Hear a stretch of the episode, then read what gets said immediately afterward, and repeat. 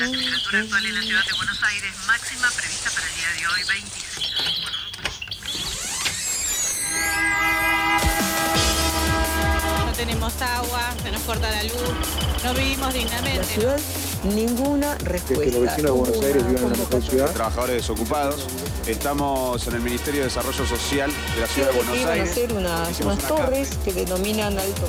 Que vivan en una mejor ciudad. Que los vecinos de Buenos Aires vivan en una mejor Ninguna ciudad. respuesta. Esto pasa en Buenos Aires.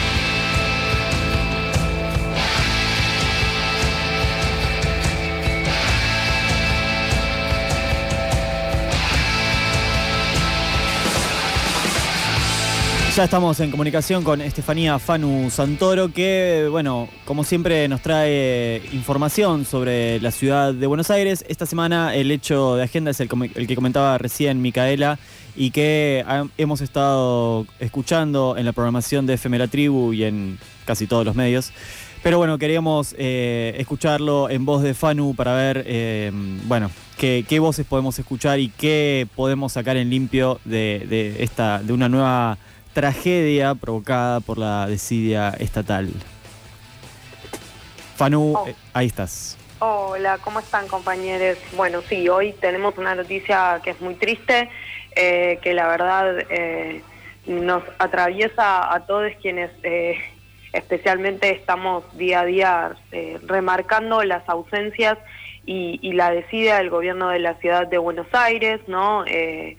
Como les docentes de- de- del colegio eh, de la escuela número 11, eh, República de Haití, en la ciudad de Buenos Aires, que contaban, ¿no? En medio del dolor, eh, denunciaban eh, que, bueno, eh, la- el gobierno de la ciudad de Buenos Aires desatendió a esta niña como desatiende a muchos otros estudiantes y eh, terminó eh, con, con la muerte, ¿no? Eh, es- estamos hablando de una niña que, que estaba con, con problemas de malnutrición y desde el colegio, eh, desde un primer momento, advirtieron esta situación y si solo se hubieran atendido, aunque sea uno de los tantos reclamos que realizaron los docentes, tal vez hoy no estaríamos lamentando la muerte de la niña que vivía en la Villa 2124, que es, eh, eh, está ubicada en Zabaleta.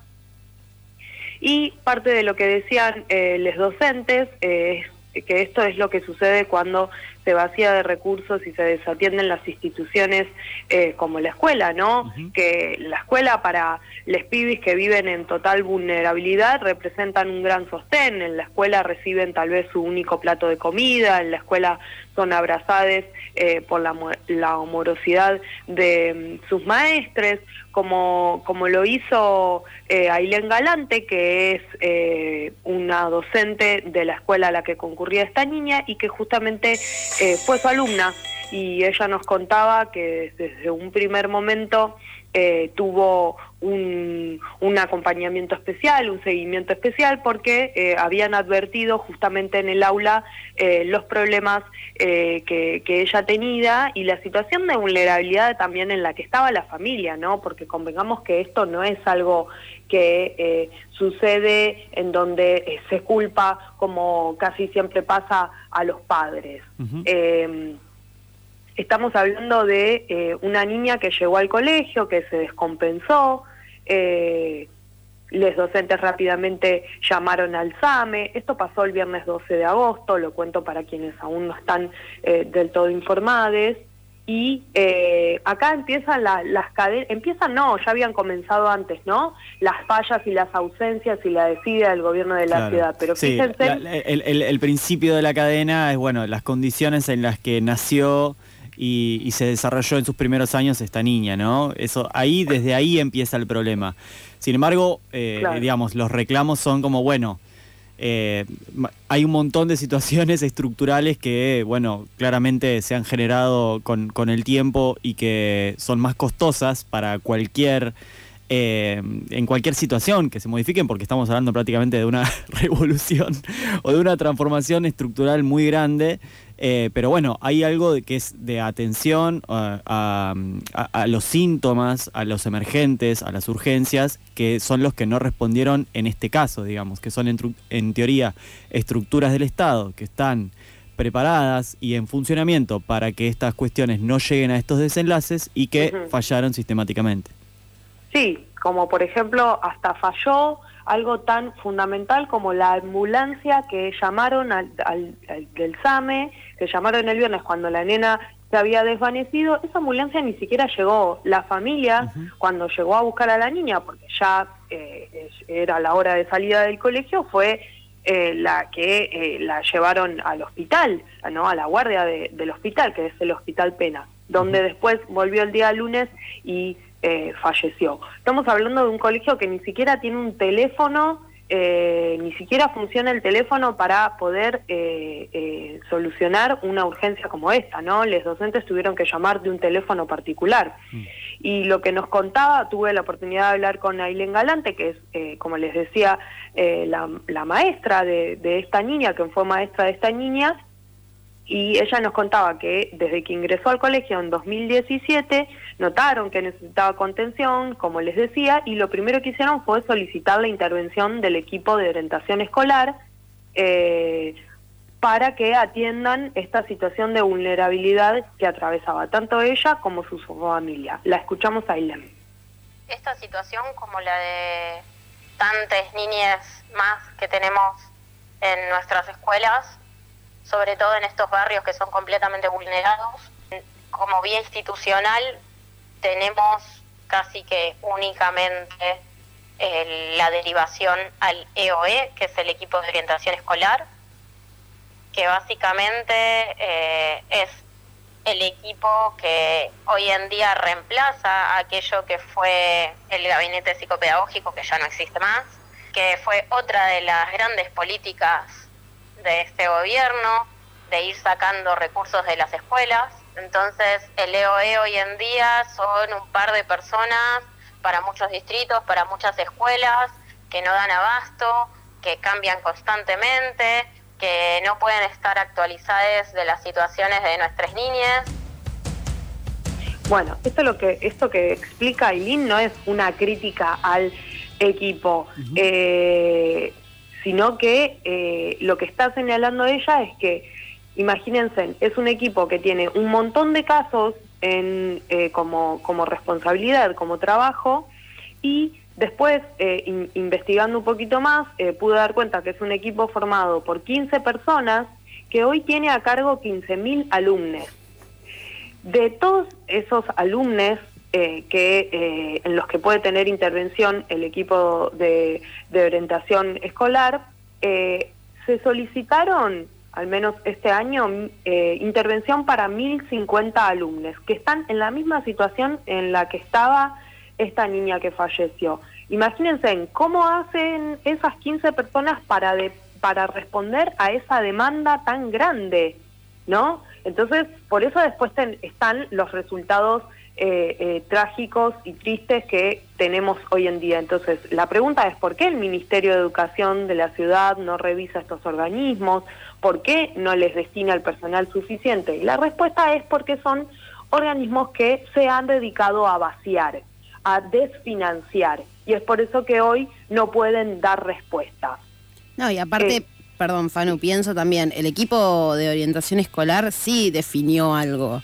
Lo que pasa es que el equipo de, de orientación escolar no, la- no le puede dar una vianda con más, eh, o sea, no, no puede intervenir en ese caso. Lo único que puede decir es, che, mirá, tenés este caso que hay que verlo de otra forma. Claro. Después tiene que intervenir Derivó, otra pata digamos. del Estado. Exacto, hizo la derivación.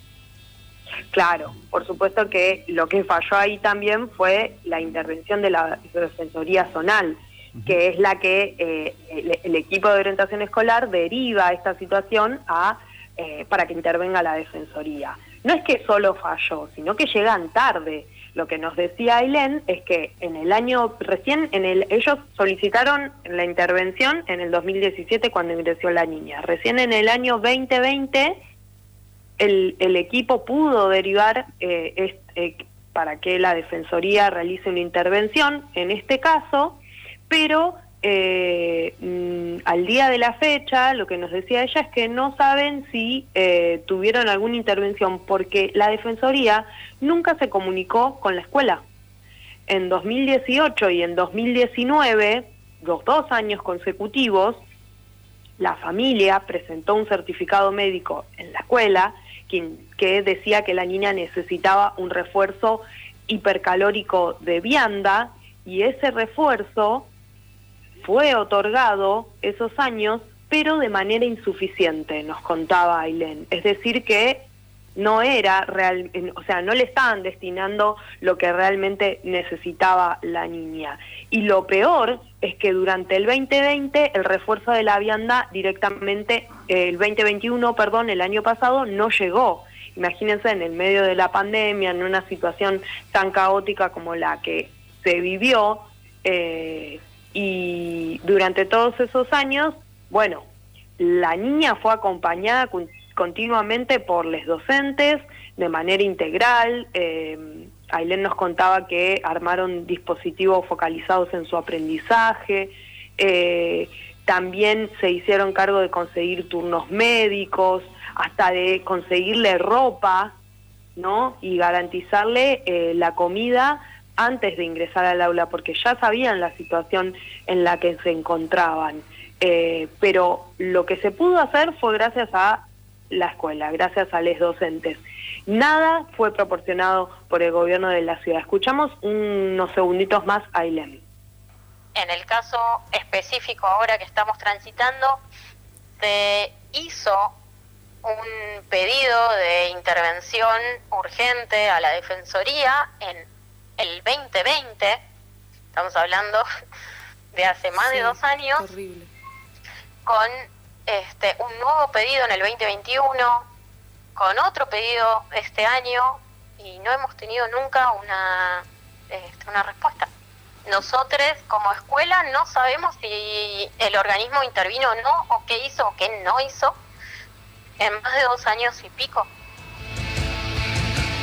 Bueno, estas son las cosas que suceden cuando eh, tenemos una ministra de Educación que está más atenta a eh, mm. penalizar, a implementar medidas punitivistas como las que hablábamos la semana pasada, de eh, quitarle los planes sociales a las familias que no cumplan con la asistencia, responsabilizándolas, sancionándolas, en lugar de preocuparse porque cómo llegan los alumnos a la escuela, ¿no? La, la gran frase, con hambre no se puede estudiar.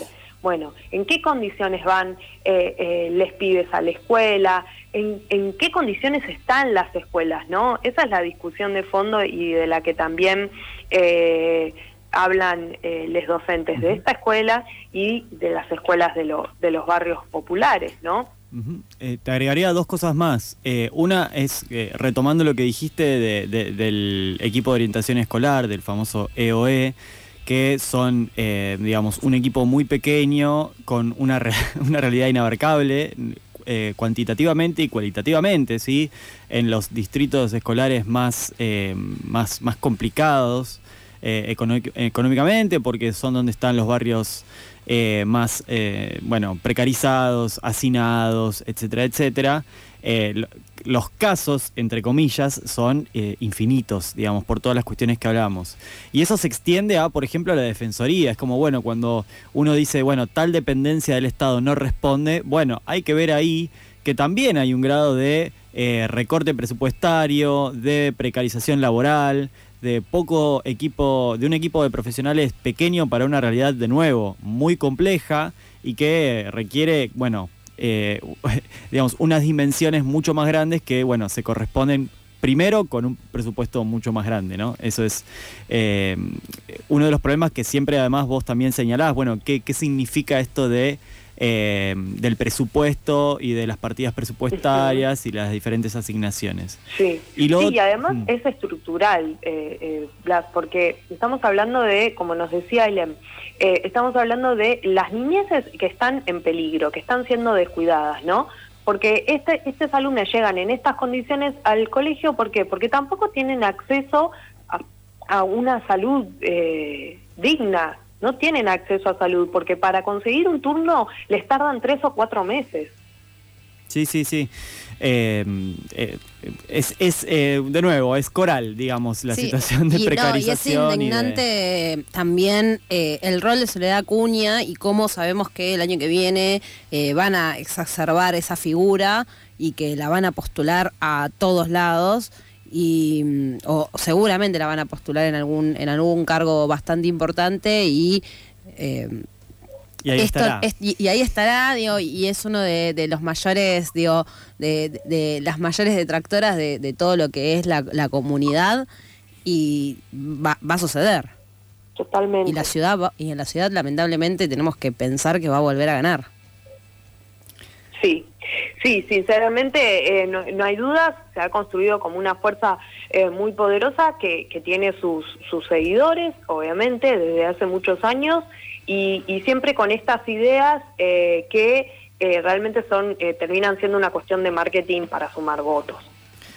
Fanu, te agradecemos nuevamente este informe, más allá de, lo pesado que es a veces dar estas, noticias, eh, es importante siempre, bueno, que, que los traigas a la revancha random y que podamos darle lugar también en, nuestro momento eh, semanal acá en, la tribu, que bueno, eh, cambiando un poco el tono, vos tenés otro momento semanal en la tribu del que no queremos hablar porque parece que venís presencialmente a la radio los miércoles a la noche con Pasamos Todes. La pueden escuchar, eh, ¿qué es? De, de, de 10 a 12? Sí, de 10 a 12 Bien. arrancamos ayer. Bien. Gracias por recordarlo. Vayan ahí también a escuchar a Fanu. Nos encontramos la semana que viene. Un abrazo grande, un placer, compañeros, como siempre.